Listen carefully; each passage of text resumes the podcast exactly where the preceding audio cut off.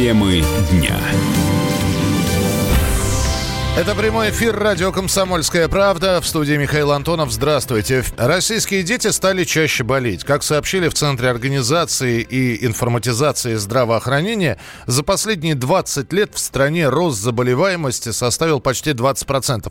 Больше всего, три раза чаще, стали ставить диагноз ожирения. Количество случаев нарушения свертываемости крови и сахарного диабета выросло в два раза. Рост в полтора раза выявлен по церебральному параличу и аллергическому риниту. А еще больше стало больных с пневмонией, почечной недостаточностью, давлением, хроническими болезнями миндалин и аденоидов, а также с астмой. А вот меньше стали встречаться болезни сердца, бронхит, язва и гастрит. С нами на прямой связи врач-терапевт Надежда Чернышова. Надежда Александровна, здравствуйте. Здравствуйте. А может быть все от того, что, знаете, как говорят, э, у нас здоровых нет, есть недообследованные. Просто статистика такая лет 20 назад не велась, а сейчас просто все на учете. Вы совершенно правы. Значит, в этом а, в структуре заболеваемости нужно учитывать и отрицательные факторы, и положительные, и положительные факты. Это, например, выхаживают совсем маленьких недоношенных детей, которых не было бы и у них не было бы детского церебрального паралича. Поэтому то, что дети живут, те, которые раньше не выживали, они в какой-то степени ухудшают нам статистику заболеваемости.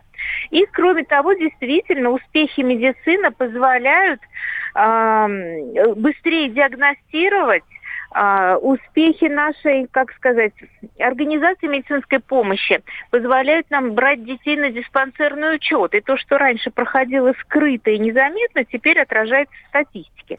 Так что некоторый рост говорит, наоборот, о хороших процессах. Надежда Александровна, раньше говорили закаляться, вообще пропаганда э, здорового да. образа жизни. Да. Сейчас эти рекомендации остаются или... Остаются, безусловно. Я всегда говорю, что самые правильные рекомендации, они самые скучные. Правильно питаться, заниматься спортом, закаливанием.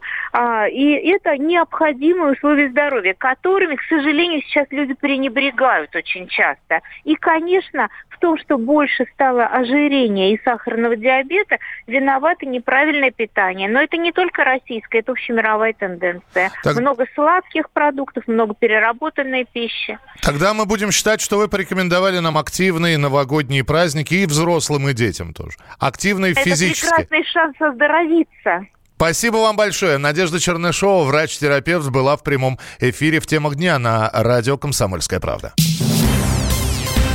Пензе Дед Мороз раздавал детям снюсы вместо конфет. Делал он это возле гимназии номер один и замаскировал табак под сладости.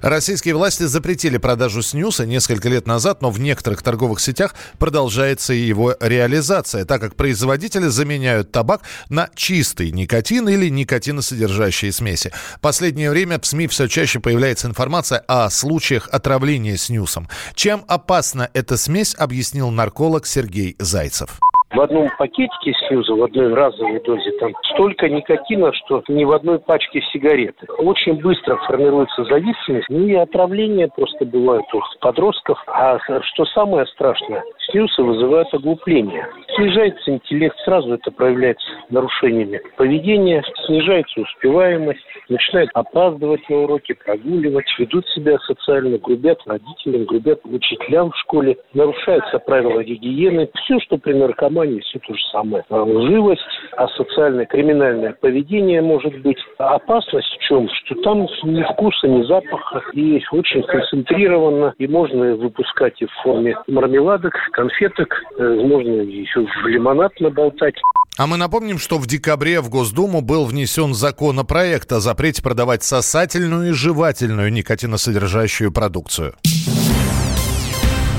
Центр Москвы сделают пешеходным до 6 января. Перекрытия для проезда автомобилей при этом будут вводить постепенно. Так проезд уже частично ограничен на Тверской и Маховой улицах. Для водителей уменьшится количество доступных полос. 29 декабря, то бишь сегодня, появились новые перекрытия. Они будут не последними. Об этом рассказали в Центре организации дорожного движения. Тверскую Маховую улицу, Охотный ряд, Театральный проезд, Большую Никитскую улицу, а также Большую Дмитровку от Охотного Красного ряда до Дмитровского переулка. Кроме того, с 31 декабря до 5 января будут полностью перекрыты Театральный проезд, Петровка, Крапивинский и Рахмановский переулки, Неглинная улица, а также улица Петровские линии. А уже послезавтра центр закроют для машин полностью и установят там 7 контрольно-пропускных пунктов. Между тем, столичные синоптики уточнили прогноз на Новый год и праздники. Подробнее об этом ведущий специалист Центра погоды ФОБОС Михаил Леус. Момент боя курантов температура воздуха в столице будет около 0 плюс 2 градусов, будет облачно и возможны слабые осадки в виде снега и мокрого снега. 1 января циклон покинет столичный регион, оставляя после себя облачную с неустойчивыми прояснениями погоду, с кратковременными осадками в виде снега, с порывистым северо-западным ветром и с гололедицей. 1 января в течение суток температура воздуха будет меняться от минус 1 до минус 3 градусов градус. 2 января над столицей расположится небольшой антициклон. Облачно с прояснениями. Днем местами возможен слабый снег. Температура воздуха в ночные часы минус 3, минус 5 градусов, а днем же 0, минус 2. Ну и 3 января в пятницу столицу ждет новая волна тепла. Вновь облачно, вновь небольшой снег, переходящий в мокрый снег в ночные часы 0 минус 2 градуса, а днем температура воздуха подрастет до 0 плюс 2 градусов. Ну и в Центральной России по-прежнему ждут снега. Говорят, что в будущем теплые декабри станут нормой, да хотя они и в прошлом-то были нередкими. Вспомним Евгения Онегина и Александра Сергеевича Пушкина. В тот год осенняя погода стояла долго на дворе, зимы ждала, ждала природа, снег выпал только в январе. Ну а о том, что декабри э, у нас будут очень теплыми, снег мы действительно в самые ближайшие годы будем видеть только в январе январе и феврале, говорит директор климатической программы Всемирного фонда дикой природы России Алексей Кокорин. Если сравнить, скажем, предыдущие 20 лет, 21 века и следующие, или, скажем, 20 век, то видно по статистике, что количество столь теплых случаев волн тепла становится больше. Соответственно, более теплых декабрей тоже больше. И в будущем, скажем, в следующие 20 лет их будет значительно э, больше, чем предыдущие 20 лет. Насколько это вредит природе, сильно зависит от того, чем закончится такое тепло. Если сначала выпадет хороший снежный покров, то не так страшно, а потом морозы. А если сначала сильные морозы без снега, то это, конечно, гораздо хуже. Диетологи назвали простые способы ускорить обмен веществ. Так, в первую очередь, они советуют употреблять больше жидкостей, так как полтора литра воды в день способствует сжиганию дополнительных, ну, почти 17,5 тысяч килокалорий в год. Отмечается, что можно пить травяной чай, есть продукты с высоким содержанием воды, огурцы, грейпфруты, арбузы, цукини. Что еще полезно сделать? Об этом мы узнаем у врача-диетолога Елены Соломатина. Елена Павловна, здравствуйте. Здравствуйте. Ну, понимаете, да, новогодние праздники все едят. Я так понимаю, что вы сейчас будете говорить о том, что двигаться надо больше? Ну, естественно, потому что э, дело в том, что в движении мы не просто э, устраняем лишние калории, да, сжигая их, а э, ускоряется обмен веществ, э, естественно, э, происходят обменные процессы и жиросжигание в том числе быстрее, вот, поэтому, э, если мы двигаемся еще на свежем воздухе, то есть э, кислород ускоряет сгорание, поэтому, да, движение никто не отменял. Ну, конечно, э, можно еще добавить к своей еде, ведь очень многие сейчас ждут, что я сейчас скажу, что есть какой-то волшебный способ, таблетка там или продукт, который способствует похудению. Да, способствует похудению отчасти кофеин, э, то есть это зеленый чай, это кофе, э, специи, то есть это перец чили, имбирь э, и так далее. Э, клетчатка, нужно добавить побольше овощей в свой рацион. Ну, об этом уже сейчас было сказано. Но э, белок. Дело в том, что у нас э, жир э, сжигается даже в состоянии покоя, если у нас много мышечной массы. Поэтому белковая пища, грудки, э, той же курицы, индейки, э, скажем, белок яйца очень хорошо усваивается. И, опять опять же, движение для того, чтобы нарастить мышцы. Тогда мы можем ускорить наш метаболизм. Просто если мы будем сидеть на диване, есть салаты тазиками и запивать там зеленым чаем, не сильно это все нам поможет. Я под, понимаю, что вы предлагаете двигаться нам вокруг стола все-таки, на котором стоит эта еда. ну, если стол стоит на улице, да, тогда вокруг этого, а лучше вместо.